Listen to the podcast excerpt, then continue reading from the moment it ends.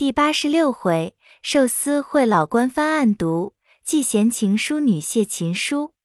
话说薛姨妈听了薛科的来书，因叫进小厮问道：“你听见你大爷说，到底是怎么就把人打死了呢？”小厮道：“小的也没听真切。那一日，大爷告诉二爷说，说着回头看了一看，见无人，才说道。”大爷说：“自从家里闹得特厉害，大爷也没心肠了，所以要到南边治祸去。这日想着约一个人同行，这人在咱们这城南二百多地住。大爷找他去了，遇见在先和大爷好的那个蒋玉菡带着些小戏子进城。大爷同他在个铺子里吃饭喝酒，因为这当曹儿的进着拿眼瞟蒋玉菡，大爷就有了气了。后来蒋玉菡走了。”第二天，大爷就请找的那个人喝酒，酒后想起头一天的事来，叫那当曹儿的换酒。那当曹儿的来迟了，大爷就骂起来了。那个人不依，大爷就拿起酒碗照他打去。谁知那个人也是个泼皮，便把头伸过来叫大爷打。大爷拿碗就砸他的脑袋一下，他就冒了血了，躺在地下，头里还骂，后头就不言语了。薛姨妈道：“怎么也没人劝劝吗？”那小厮道：“这个没听见大爷说，小的不敢妄言。”薛姨妈道：“你先去歇歇吧。”小厮答应出来。这里薛姨妈自来见王夫人，托王夫人转求贾政。贾政问了前后，也只好含糊应了，只说等薛科递了呈子。看他本县怎么批了，再做道理。这里薛姨妈又在当铺里兑了银子，叫小厮赶着去了。三日后果有回信，薛姨妈接着了，即叫小丫头告诉宝钗，连忙过来看了。只见书上写道：“带去银两，做了衙门上下使费。哥哥在监也不大吃苦，请太太放心。独是这里的人很刁。”世亲见证都不依，连哥哥请的那个朋友也帮着他们。我与李祥两个巨细生弟生人，幸找着一个好先生，许他银子，才讨个主意，说是须得拉扯着同哥哥喝酒的无良，弄人保出他来，许他银两，叫他思鲁。他若不依，便说张三是他打死，明推在异乡人身上，他吃不住，就好办了。我依着他，果然无粮出来。现在买主师亲见证，又做了一张橙子，前日递的，今日批来，请看成底便知。因又念成底道：据成人某，成为兄遭非祸带深渊异事，妾生胞兄薛蟠，本籍南京，寄寓西京，于某年月日被本往南贸易，去未数日。家奴送信回家，说遭人命，生即奔县治，知兄误伤张姓，即至灵宇。据兄弃告，实与张姓素不相认，并无仇隙。偶因换酒嚼口，生兄将酒泼的，恰值张三低头食物，一时失手，酒碗误碰信门身死。蒙恩居训，兄惧受刑，承认斗殴致死。仰蒙献天仁慈，知有冤意，尚未定案。生兄在晋，俱成宿便，有干力尽。生念手足，冒死待成。扶起献慈恩准，提正治训，开恩莫大。生等举家养待红人，永永无忌矣。姬妾上呈，批的是失常检验，证据确凿，且并未用刑。尔兄自认斗杀，招供在案。今儿远来，并非目睹，何得捏词妄控？理应治罪。姑念为兄情切，且恕不准。薛姨妈听到那里，说道：“这不是就不过来了吗？这怎么好呢？”宝钗道：“二哥的书还没看完，后面还有呢。”因又念道。有要紧的问来使便知。薛姨妈便问来人，因说道：“县里早知我们的家当充足，须得在京里谋干的大情，再送一分大礼，还可以复审，从轻定案。太太此时必得快办，再迟了就怕大爷要受苦了。薛姨妈听了，叫小厮自去，即刻又到贾府与王夫人说明缘故，恳求贾政。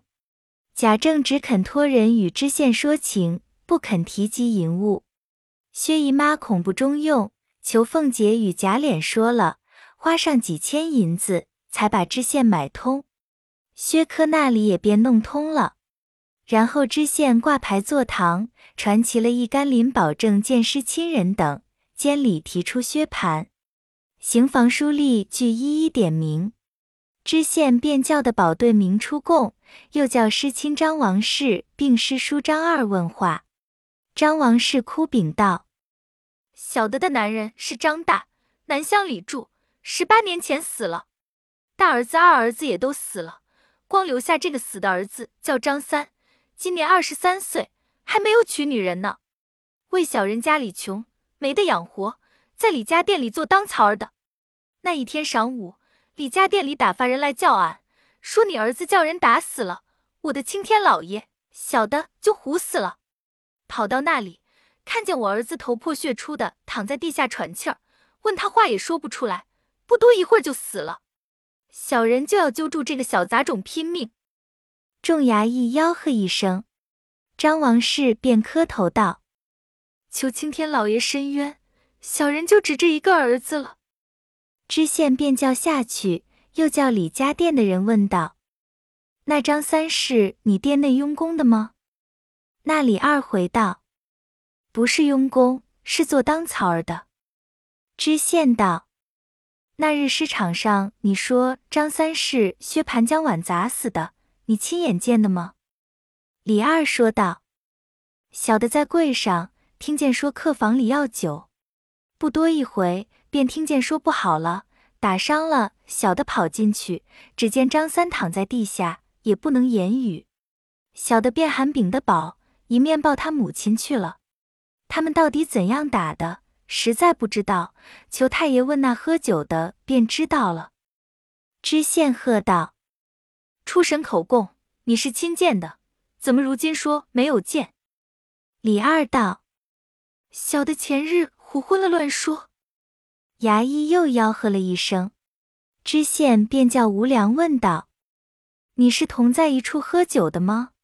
薛蟠怎么打的？据实供来。”吴良说：“小的那日在家，这个薛大爷叫我喝酒，他嫌酒不好要换，张三不肯。”薛大爷生气，把酒向他脸上泼去，不晓得怎么样，就碰在那脑袋上了。这是亲眼见的。知县道：“胡说！前日市场上，薛蟠自己任拿碗砸死的。你说你亲眼见的，怎么今日的功不对？掌嘴！”衙役答应着要打，无良求着说：“薛蟠时没有与张三打架，酒碗失手碰在脑袋上的。”裘老爷问薛蟠，便是恩典了。知县叫提薛蟠，问道：“你与张三到底有什么仇隙？毕竟是如何死的？实供上来。”薛蟠道：“求太老爷开恩，小的实没有打他，为他不肯换酒，故拿酒泼他，不想一时失手，酒碗误碰在他的脑袋上。小的急忙掩他的血，那里知道再掩不住。”血淌多了，过一会就死了。前日市场上怕太老爷要打，所以说是拿碗砸他的，只求太爷开恩。知县便喝道：“好个糊涂东西！本县问你怎么砸他的，你便供说恼他不换酒才砸的。今日又公事失手碰的。”知县假作生事，要打要加，薛蟠一口咬定。知县叫仵作将前日尸场填写伤痕据实报来。仵作禀报说，前日宴的张三尸身无伤，唯信门有瓷器伤长一寸七分，深五分，皮开，信门骨脆裂破三分，实系磕碰伤。知县查对诗格相符，早知书吏改清，也不驳诘，胡乱便叫画供。张王氏哭喊道：“青天老爷，前日听见还有多少伤，怎么今日都没有了？”知县道：“这妇人胡说，现有诗阁，你不知道吗？”教师叔张二便问道：“你这身死，你知道有几处伤？”张二忙供道：“脑袋上一伤。”知县道：“可又来？”教书吏将诗阁给张王氏瞧去，并叫的保师叔指明与他瞧。现有师场亲押证件俱供，并未打架，不为斗殴，只衣物伤吩咐画供，将薛蟠监禁后降，余令元宝领出退堂。张王氏哭着乱嚷，知县叫众衙役撵他出去。张二也劝张王氏道：“实在误伤，怎么赖人？”现在太老爷断明，不要胡闹了。薛科在外打听明白，心内喜欢，便差人回家送信。等批降回来，便好打点赎罪，且住着等信。只听路上三三两两传说，有个贵妃薨了，皇上辍朝三日。这里离陵寝不远，知县办差电到，一时料着不得闲，住在这里无益。不如到监告诉哥哥安心等着，我回家去，过几日再来。薛蟠也怕母亲痛苦，带信说：“我无事，必须衙门再使费几次，便可回家了。只是不要可惜银钱。”薛科留下李祥在此照料，一径回家，见了薛姨妈，陈说知县怎样殉情，怎样审断，终定了误伤。将来师亲那里再花些银子，一准赎罪，便没事了。薛姨妈听说，暂且放心，说：“正盼你来家中照应。贾府里本该卸去，况且周贵妃薨了，他们天天进去，家里空落落的。我想着要去替太太那边照应照应，作伴儿。只是咱们家又没人，你这来的正好。”薛科道。我在外头原听见说是贾妃薨了，这么才赶回来的。我们元妃好好的，怎么说死了？薛姨妈道：“上年元病过一次，也就好了。这回又没听见元妃有什么病，只闻那府里头几天老太太不大受用，合上眼便看见元妃娘娘。众人都不放心，直至打听起来，又没有什么事。”到了大前晚上，老太太亲口说是怎么元妃独自一个人到我这里，众人只道是病中想的话，总不信。老太太又说：“你们不信，元妃还与我说是荣华易尽，需要推不臭绳。”众人都说：“谁不想到？这是有年纪的人思前想后的心事，所以也不当见识。”恰好第二天早起，里头吵嚷出来说娘娘病重。宣个诰命进去请安，他们就惊疑的了不得，赶着进去。他们还没有出来，我们家里已听见周贵妃薨逝了。你想外头的讹言，家里的疑心，恰碰在一处，可奇不奇？宝钗道：“不但是外头的讹言传错，便在家里的，一听见娘娘两个字，也就都忙了。过后才明白。”这两天那府里这些丫头婆子来说，他们早知道不是咱们家的娘娘。我说你们那里拿得定呢？他说道：前几年正月，外省见了一个算命的，说是很准。那老太太叫人将元妃八字加在丫头们八字里头，送出去叫他推算。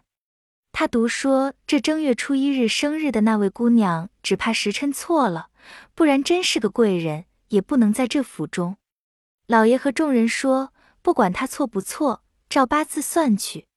那先生便说，甲申年正月丙寅这四个字内有伤官败财，为身字内有正官禄马，这就是家里养不住的，也不见什么好。这日子是乙卯，初春木旺，虽是比肩，那里知道愈比愈好，就像那个好木料，愈经灼销，才成大器。独喜得时上什么辛金为贵，什么四中正官禄马独旺，这叫做飞天禄马阁。又说什么日禄归时，贵重的很；天月二得做本命，贵受交房之宠。这位姑娘若是时辰准了，定是一位主子娘娘。这不是算准了吗？我们还记得说，可惜荣华不久，只怕遇着寅年卯月，这就是比而又比，劫而又劫。譬如好木，太要做玲珑剔透，本质就不坚了。他们把这些话都忘记了。只管瞎忙，我才想起来告诉我们大奶奶，今年那里是寅年卯月呢。宝钗尚未说完，薛科急道：“且不要管人家的事，既有这样的神仙算命的，我想哥哥今年什么恶星照命，遭这么横祸，快开八字与我给他算去，看有妨碍吗？”宝钗道：“他是外省来的，不知如今在京不在了。”说着，便打点薛姨妈往贾府去。到了那里，只有李纨、探春等在家接着，便问道：“大爷的事怎么样了？”薛姨妈道：“等向上司裁定，看来也到不了死罪了。”这才大家放心。探春便道：“昨晚太太想着说，上回家里有事。”全仗姨太太照应，如今自己有事也难提了，心里只是不放心。薛姨妈道：“我在家里也是难过，只是你大哥遭了事，你二兄弟又办事去了，家里你姐姐一个人，中什么用？况且我们媳妇又是个不大小事的，所以不能脱身过来。木金那里知县也正为预备周贵妃的差事。”不得了结案件，所以你二兄弟回来了，我才得过来看看。李纨便道：“请姨太太这里住几天更好。”薛姨妈点头道：“我也要在这边给你们姐妹们做做伴儿，就只你宝妹妹冷静些。”惜春道：“姨妈要垫着，为什么不把宝姐姐也请过来？”薛姨妈笑着说道。使不得，惜春道：“怎么使不得？她先怎么住着来呢？”李纨道：“你不懂的，人家家里如今有事，怎么来呢？”惜春也信以为实，不便再问。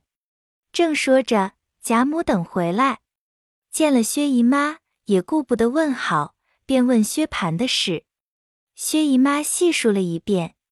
宝玉在旁听见什么蒋玉菡一段，当着众人不问，心里打量是。他既惊，怎么不来瞧我？又见宝钗也不过来，不知是怎么个缘故，心内正自呆呆的想呢。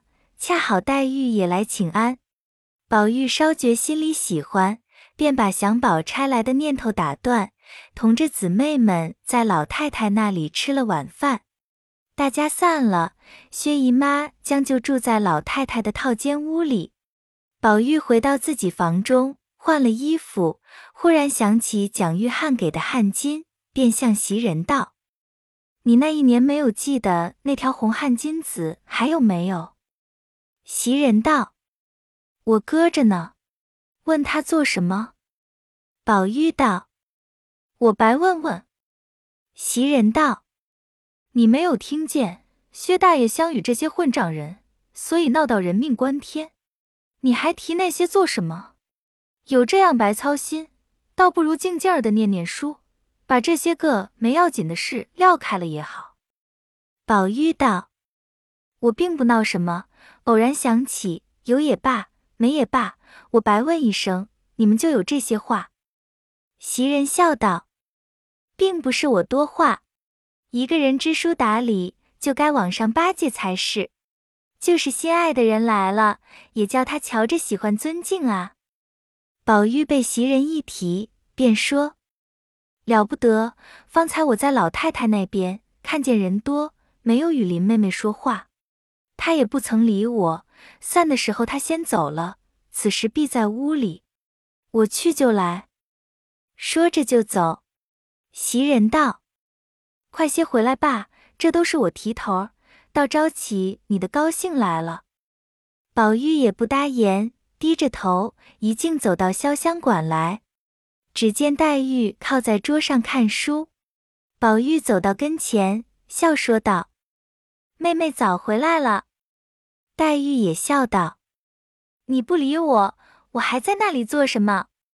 宝玉一面笑说：“他们人多说话，我插不下嘴去，所以没有和你说话。”一面瞧着黛玉看的那本书，书上的字一个也不认得，有的像勺字，有的像芒字，也有一个大字旁边九字加上一勾。中间又添个五字，也有上头五字六字又添一个木字，底下又是一个五字，看着又奇怪又纳闷，便说：“妹妹近日愈发近了，看起天书来了。”黛玉嗤的一声笑道：“好个念书的人，连个琴谱都没有见过。”宝玉道：“琴谱怎么不知道？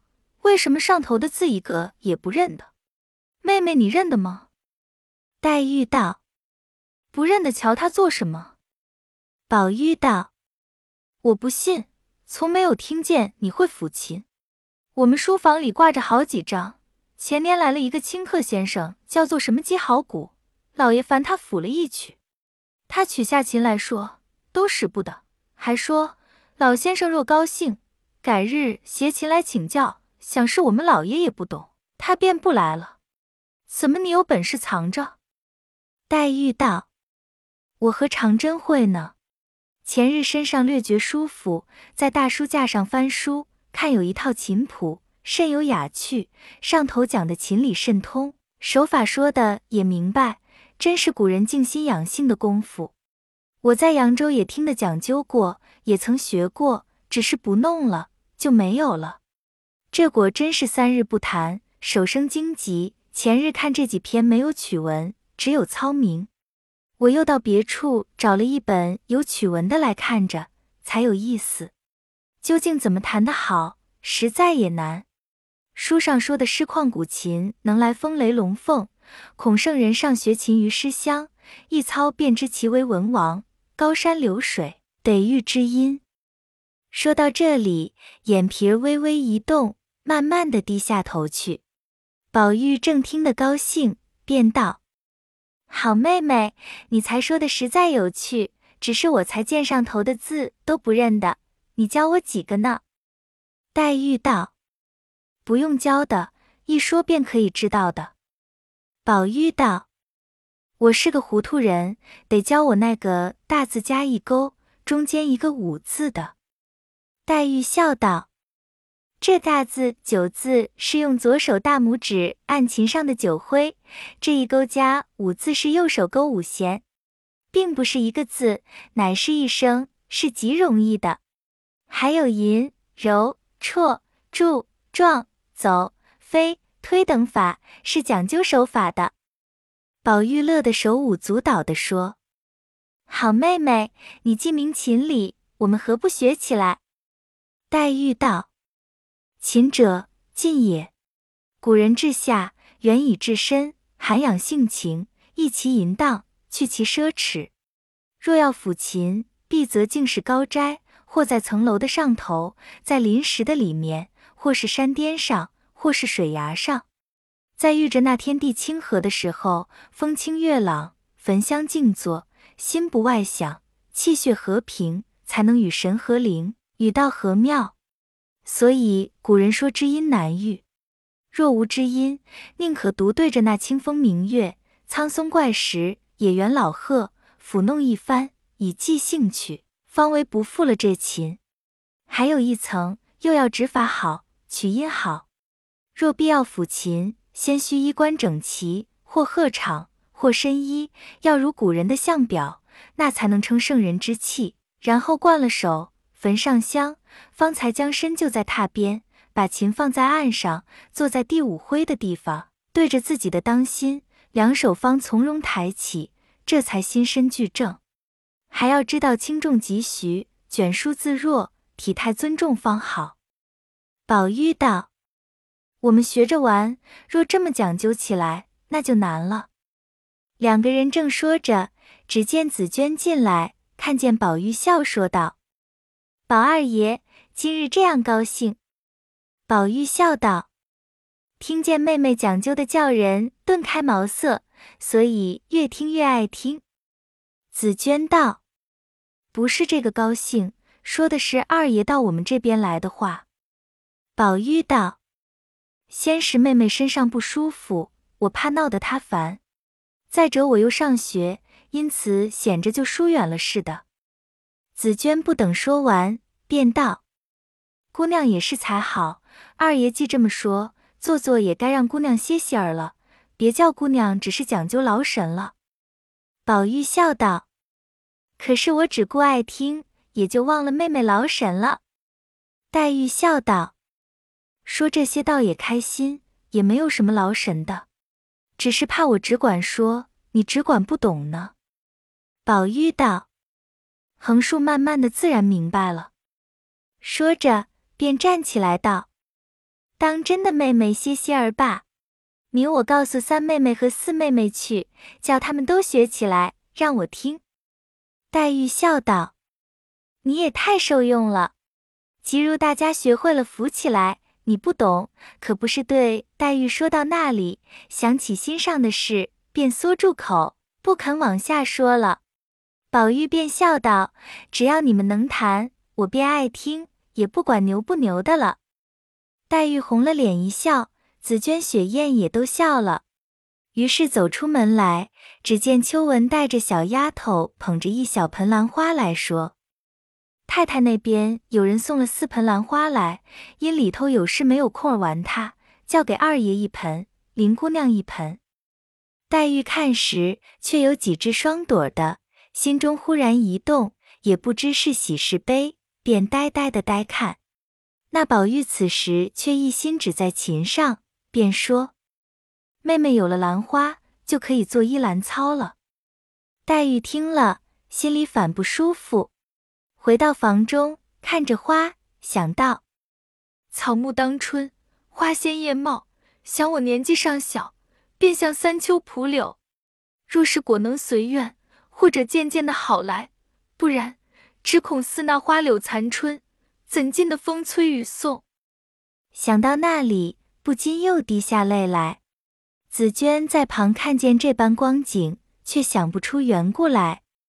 方才宝玉在这里那么高兴，如今好好的看花，怎么又伤起心来？正愁着没法儿解，只见宝钗那边打发人来，未知何事。下回分解。